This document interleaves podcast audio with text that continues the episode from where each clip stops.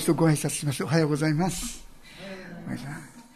えー、明日はですね、実は宗教改革記念日だっていうことをご存知だったでしょうか。あの、ルターがですね、あの、ビッテンベルグというお城でですね、95か条にわたって、まあ、いろんなまずいところ、それを帝大って言いましょうか、出し、その日が明日なんですね。10月31日。で、この日をですね、えー、決めて、まあ、制定した、そういうふうに制定したと、こういうことのようですね。えー、宗教改革、なぜ起きたのか。実はルターという人が大変悩んだんですね。どういうことで悩んだのかって言いますとね、果たして自分は本当に救われてるんだろうか天国に行けるんだろうかものすごく真面目な修道僧っていうんでしょうか、修道院に入って、もう一生懸命神様にお仕えしてたんですよ。もう修道院では聖書と祈りと、そして労働と、まあ、あそして、まあ、本当に神様に一日中こう仕えていく。一生懸命そうしたんですが、確信も平安も来なかったんですね。ずっと来なかったんです。でも、実は今日の箇所を通して、光が入ってきたんですね。義人は信仰によって生きる。まあ、有名なお言葉でありますが、もう一箇所ですね、支援の71編というところがあるんですが、そこも彼にとってとってもわからない箇所だったんですね。ちょっとだけ読ませていただきますが、支援の71編の2節というところを読ませていただきます。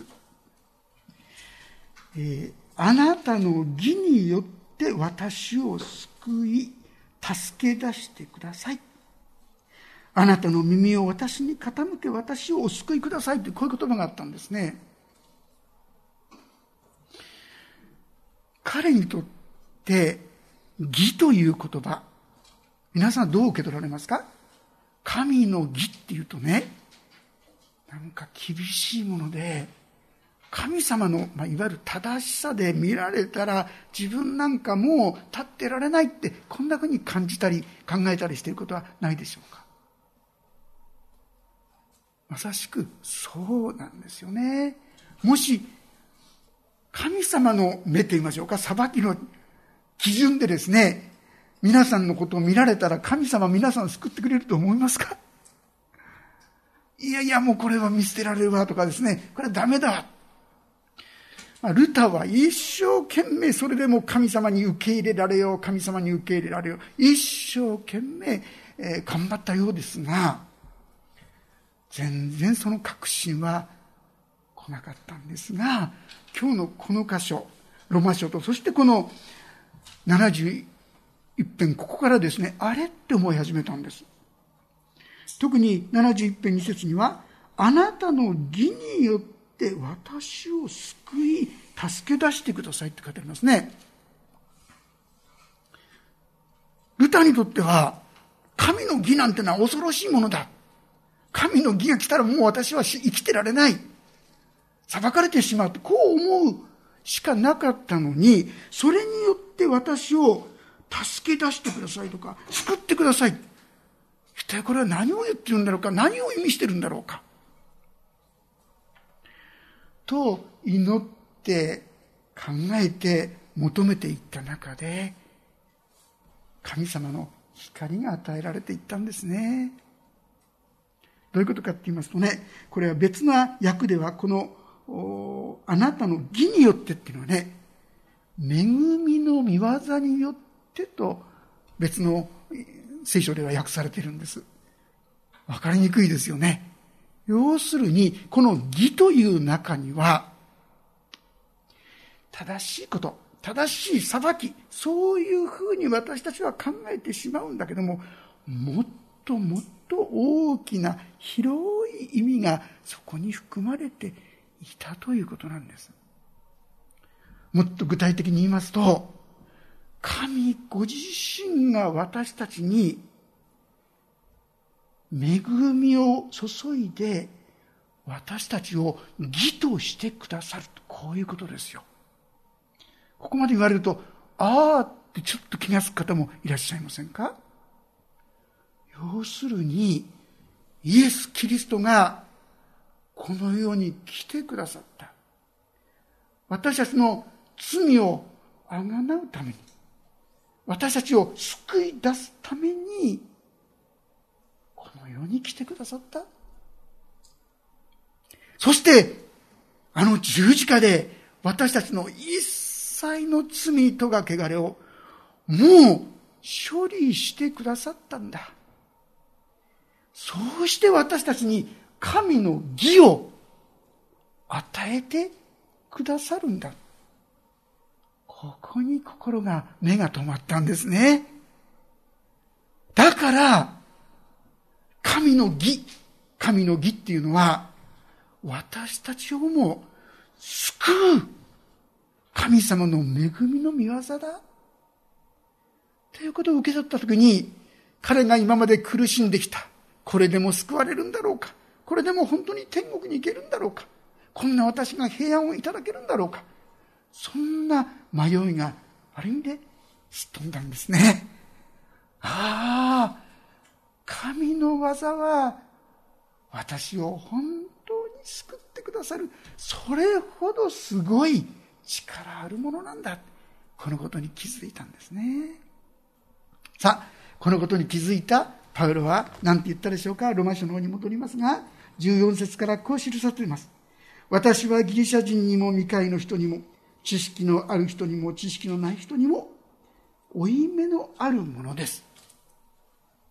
これはですね、ギリシャ人にも未開の人にも、これ要するに全世界の全ての人にというそういう意味です。どんな人にでも、負い目があるって言うんです。負い目って、わかり、ようでわかりにくいですが、これわかりやすく言えば借金です、皆さん。借金があるって言うんですよ。借金って返せたら返しますっていうのは、これ借金じゃないですけどね。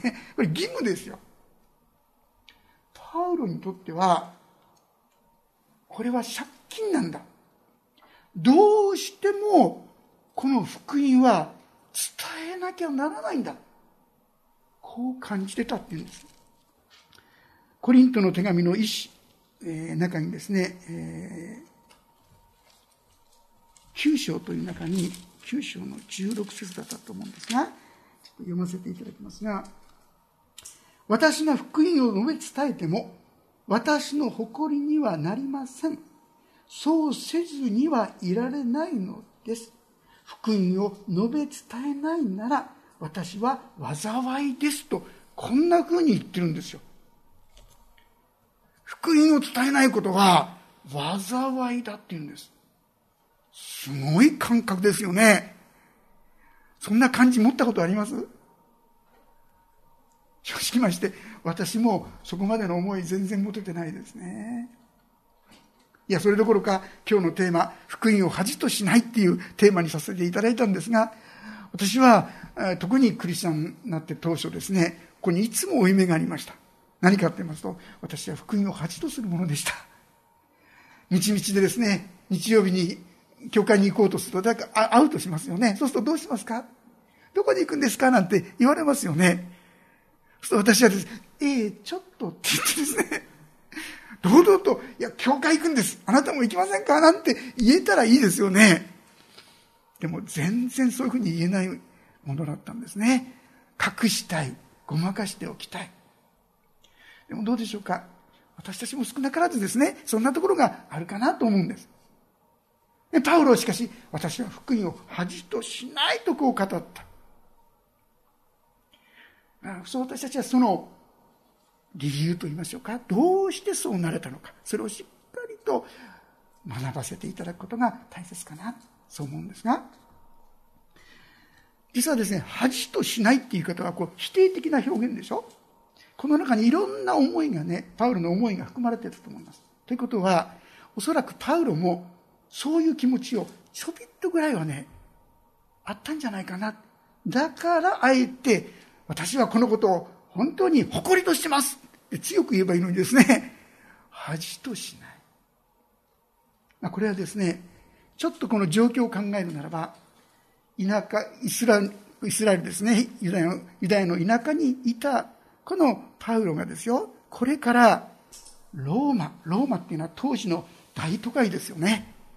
そこに行って、この福音を伝えようとするんですが、どうでしょう？なんかちょっと後ろめたさと言いましょうか？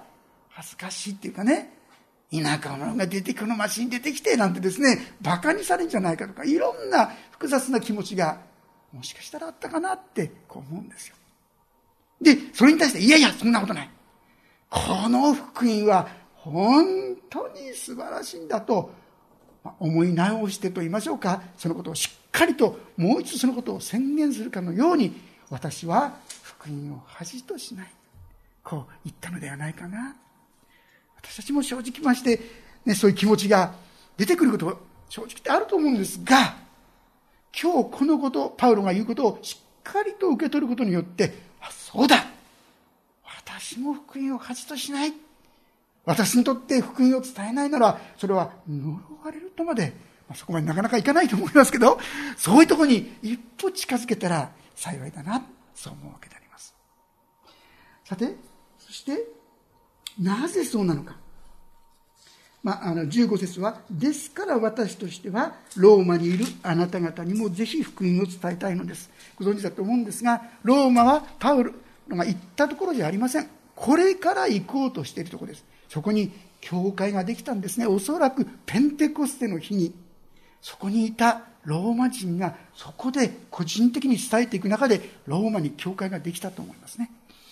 で、彼らがしっかりとした信仰に立ってほしいと、このローマ人への手紙をですね、書いてくださったと思うんですけども、彼らにもう一度信仰の土台をしっかりと伝えるために、また一人でも多くの人がこの救いに預かることができるようにと、この手紙を書いてくださったと思います。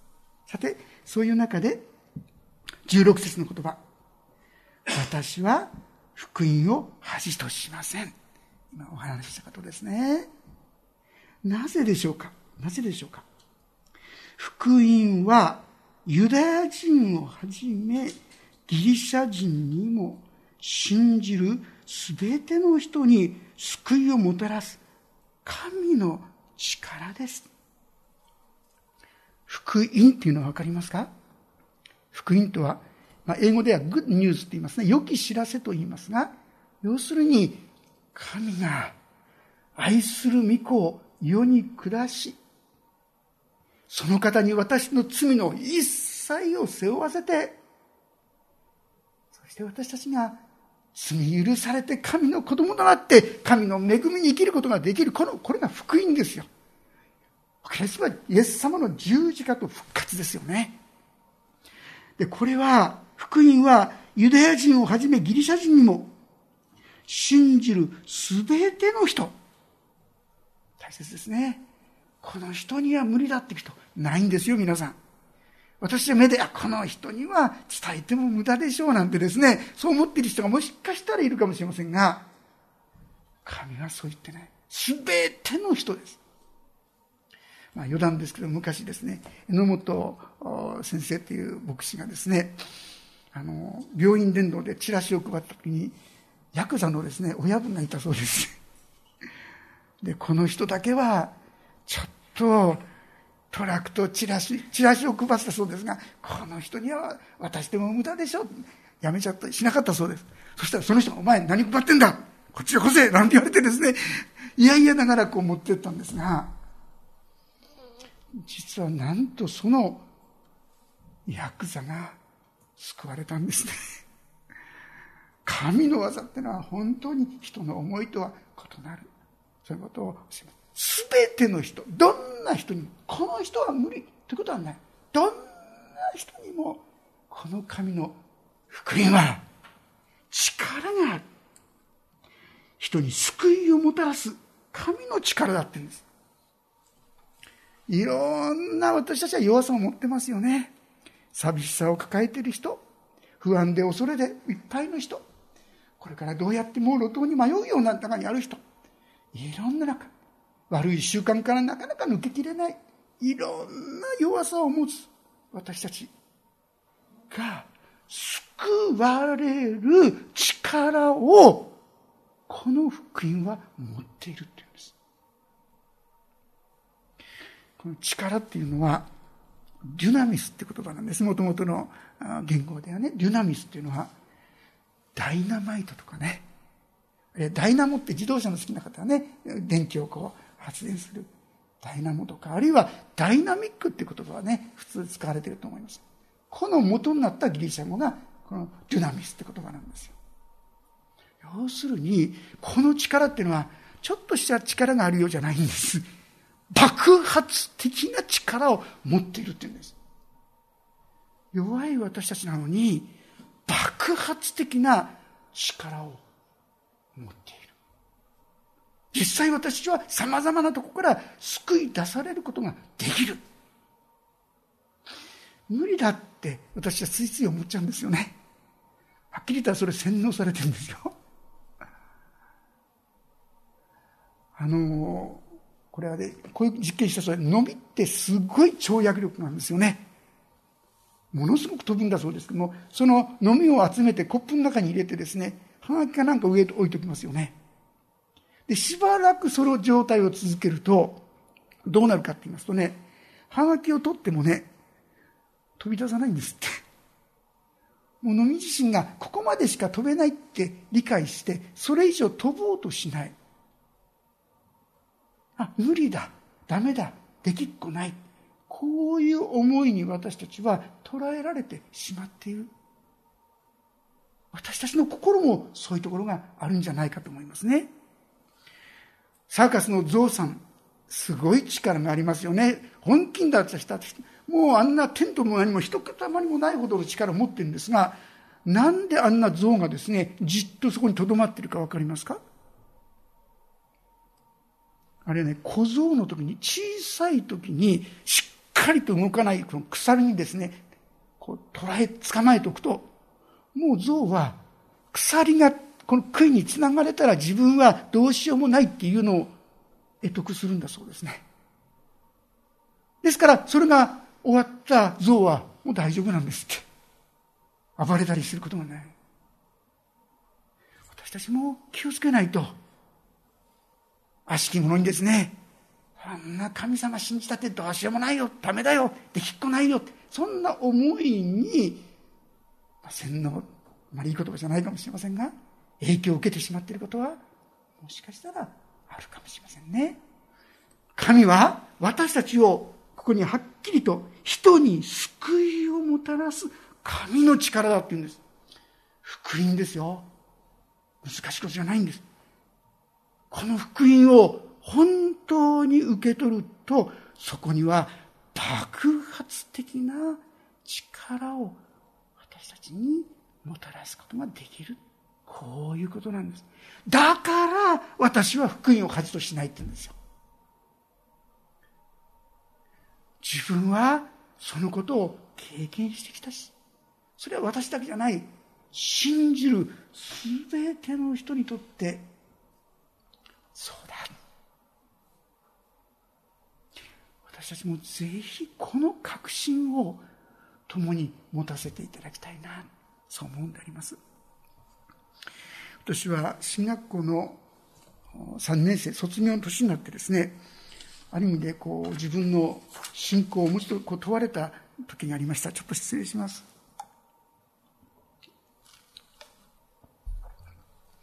それは 聖書の中に誰でもキリストのうちにあるならその人は新しく作られたものです。古いものは過ぎ去った身を全てが新しくなったという有名言葉がありますよね。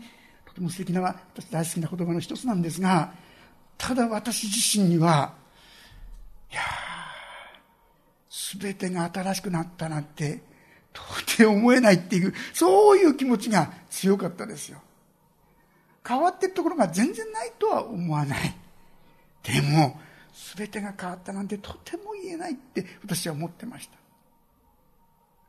それでですね、変なことをちょっとやってみたんですね。何かって言いますと、素の自分、本当の自分はどうなんだろうか？本当に変わってんだろうか？そのことを知りたいと思って、私はその時にですね、自分の本当のやりたいことだけやってみようと思ったんですね。本当に変わってんだったら、それが良いことができるはずだと思ったんですが、で、何したかって言いますと、まあ、進学校で大体朝起きるとですね、蒼天祈祷会ってあるんです。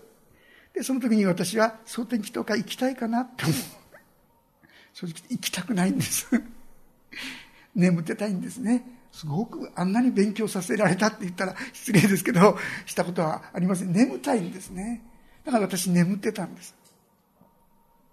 そのうちですね、今度はあの食事あその前にお掃除なんですねみんな部屋に入ってくるんですけども掃除したいですかって自分といやしたくないでだからしないで寝てるんです私はね。他の人一生懸命掃除してで食事の時間になって食事したいですか、まあ、そんな気持ちですが食べたいとも思わないんですよね。もっとそのままずっと寝てたんです。さらに進むところ授業が始まります。授業を受けたいですか？って自分に問うてみると、正直受けたいと思ってないんですよね。この頃になってから私の中にとても悲しい思いが出てきました。私は家族からこう反対されて、そして進学校に行ったわけですけども、そして今ここにいるのに、私の本当の姿は、聖書を勉強も本当はしたくない。人に福音を伝えたいと思うか、それも本当は違う。全然新しくなんかなってないじゃないかっていうことで、まあ寝ながらですね、目からポロポロってこう涙がですね、なんていう惨めな、なんていう、こう儚いそういう存在かなと感じました。でも、同時にその時に感じたのは、自分がちっとも神様のために献身なんてかっこいいことを言ってて実際にちっともそういう姿になってないけどもそんな私のことをどうやら神様はお見捨てにはなってないようだと感じたんですね。不思議なんですが、まあ、そこにとにかく感じたんですね。あ、こんな私のことをダメだと言ってないみたいだ。そして、まあ、ずっとですね、時間が経っていくのは、お昼になっても食べたいと思い、ずっと相変わらずでしたんですが、午後になって初めてですね、行きたいことが出てきました。それは、生理現象でね、やっぱり生理現象そこでしたいとは思わなかったんで、それで、まあ、トイレに行きたいと思って行こうとした時ですね、まあ、その頃、亀先生があの立派な素敵なあの進学校じゃなくて、本当にボロボロなんですね。どこが学校なんと思うような建物なんですが、とにかくそこの玄関に行きましたらですね、玄関がぐちゃぐちゃぐちゃってこう、いろんな人の靴が捨てて、置かれててね、私汚いなと思って、で、綺麗にしたいなと思って、それをこう直してたんです。で、次はこう、スリッパを置く場所があって、そこもぐちゃぐちゃになってるので、ちょっときれいにしたいなと思ってきれいにこうしてるときに、ふと思ったんです。あれ？ちょっともしかしたら違ってるかもしれない。当時どこで見たのか、私作る人、あなた食べる人みたいな、そんなですね、コマーシャルがあったんですね。例えば、今この段階で誰か来て、きれいにした靴をぐちゃぐちゃにしたとして、私は嫌かなと思ったら、別に私はしたいから、それしてるだけのこと。別に文句も何もない。まあ私はあの門前のことで指圧っていうのができるんですけどね。それまで私は自分が献身者だったらいろんな人にそれしてあげなきゃいけないってそんなふうに考えてたんですね。でも、まあ疲れますし嫌だって気持ちもあったんですが、でもそれを打ち破ってやらなくちゃと思ってたんですが、ふと、あ、あの人にやってあげたいなっていう気持ちになっている自分に気づいたんです。私はその時に、あれ？これは今までの自分と違うぞってね。私は一生懸命ある意味で頑張ってクリスチャンをやってたんですよね。日曜日にですね、まあ、奉仕があるんですが、帰りになるとこう、これがちょっと引きつけたりしてね、ニコニコしてるふり、優しいふりをする。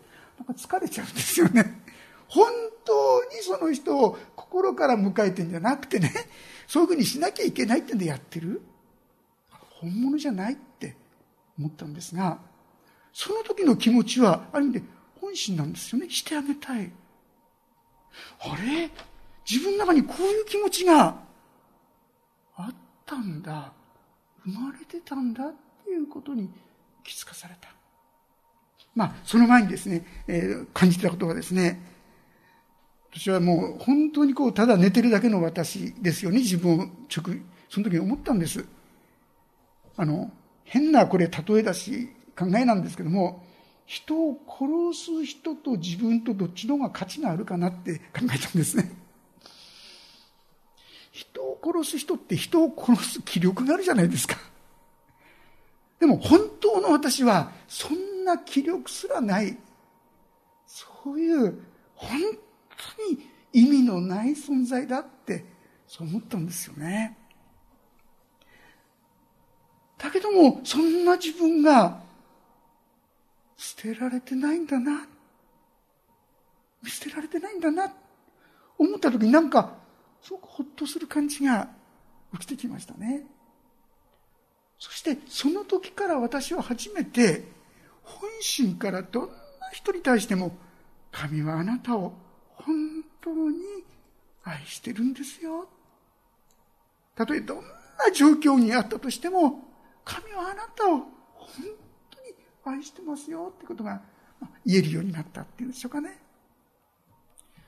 自分の愚かさ、醜さ、そういったものの全てが固まってても、でも神は私たちをお見捨てにならない。皆さん、福音はそういうもんなんです。あなたは、どん底の自分をまだ見てないかもしれませんよね。自分の本の醜さや汚さや弱さや愚かさをもしかしたら知ってないかもしれない。でも神はそれを知ってて、なお私はあなたを愛していると、そう言ってくださってる。この愛に触れるときに、ちょっとずつ、ちょっとずつですけども、私たちも変わることができるんですよね。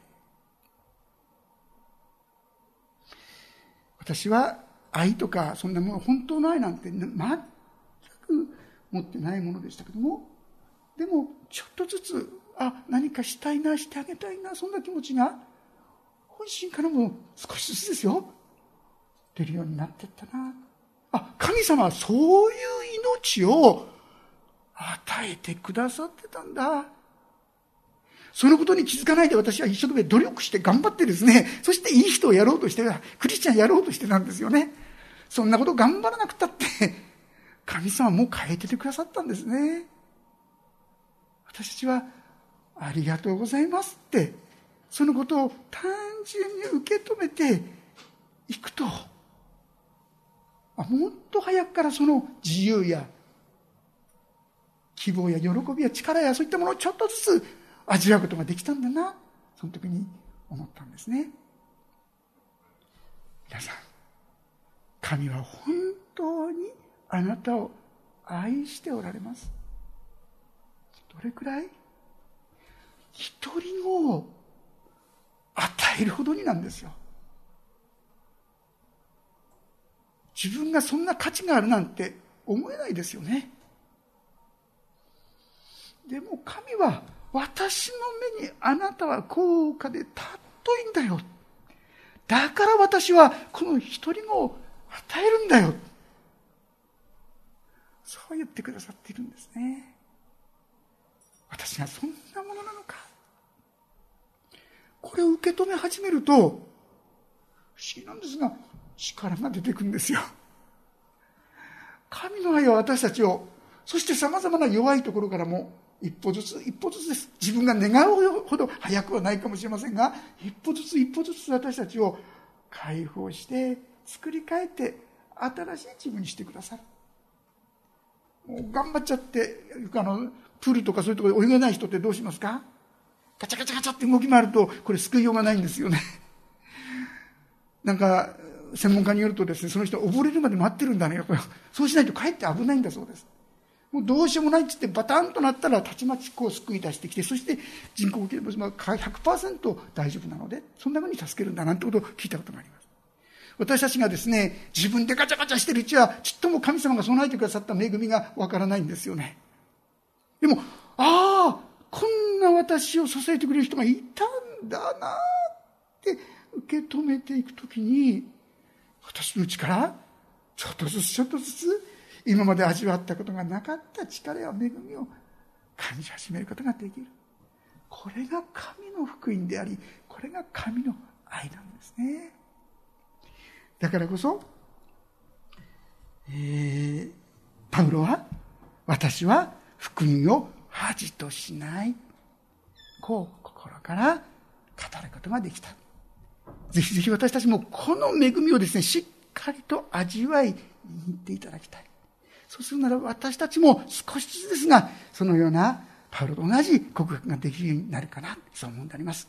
さて、そして17節ここにルターがですね、本当に教えたところがあったわけですが、福音には神の義が掲示されていて、信仰に始まり、信仰に進ませるからです。義人は信仰によって生きると書いてある通りです。これはハバクク書というところからのですね、えこれは引用の言葉でもあるんですが、そのハバクク書のところは何が書いてあったかと言いますと、えカルデア人という人が攻めてきてですね、で、その時に、神に頼るなら、彼らはそこから救い出される。他のあの手この地でない、神に頼る。そこに神の技がなさる。そういうことがですね、予言されているところでありますけども、神の福音には神の義が掲示されていて、とても分かりにくい表現ですよね。先ほど言いましたね、これはどういう意味かって言いますと、福音、神の技には神の義、先ほど言いましたこの神の義っていうのは、その中に神は確かに正しい方でもありますが、罪人を義とするという、さらなる広い大きな義と、義の働きが含まれているんですね。それが十字架と復活のこの神の御業です。これによって私たちも、いいですか？罪に汚れた弱い醜い私たちが、イエス様と同じ義。ですから、イエス様を信じた人のことを別のことは義人とも書いてあるわけですが、ヤコブ書にそう記されてますよね。私たちはその神によって生きることができる。そしてそれは信仰に始まり信仰に進ませるからこれは信仰から信仰へというそういう言葉で表されているんですが私たちはどっからそれが始まるかって言ったらイエス様がこんな私のために死んでくださった。ここからですよ、皆さん。もう皆さんがすでに聞いていることです。そして行ってきたことです。そしてこの神様はこれからもこの愛を持って導いてくださるんだ。ここに信頼していくことです。その時にクリスチャンは本当に神が生きておられる。神は私を愛してくださる。神は私を救ってくださる。そんな生き生きとした生き方に変えられていくことができる。一生懸命努力することじゃない。いやもっと聖書を読めばきっと救いの確信が。もっと熱心に祈れば、この確信が。いやもっと一生懸命奉仕をすれば、献金をすれば、そうじゃないんです。イエス様を信頼する。そしてお任せする。神様は私たちにその神の御業を、神の力を表してくださる。こういうんですね。いかがでしょう？この救いの恵みに立っておられるでしょうか？もしかしたら、先ほど言いましたように、まだまだ私はこんなに私は救われないんじゃないか。もっと聖書を読まなきゃ、もっとこうしなければ、もっとああしなければ、こうしなければ、そういうふうなところに捉えられてしまっていることないでしょうか？イエス様の十字架と復活は、もうそのすべてのことを成し遂げてくださった。それが神の義、正しさは、私たちを救い、私たちを義とするというところまでの神の技なんですね。この恵みの中に私たちが生かされていることを受け止めていきたいと思います。秘訣はそれを受け止める、信じるっていうそれだけなんですよ。プレゼントっていうのは受け取るだけでしょ？受け取らないといくらですね、ポケットにねじ込んでもいりませんって言ったらその人もならないんですよ。単純に、本当にいいんですか？ありがとうございますって言って受け取ると、神の恵みの技は起こっていくんです。進んでいくんです。神のこの技をもう一度信じて共に歩ませていただきたいと思います。お祈りをいたします。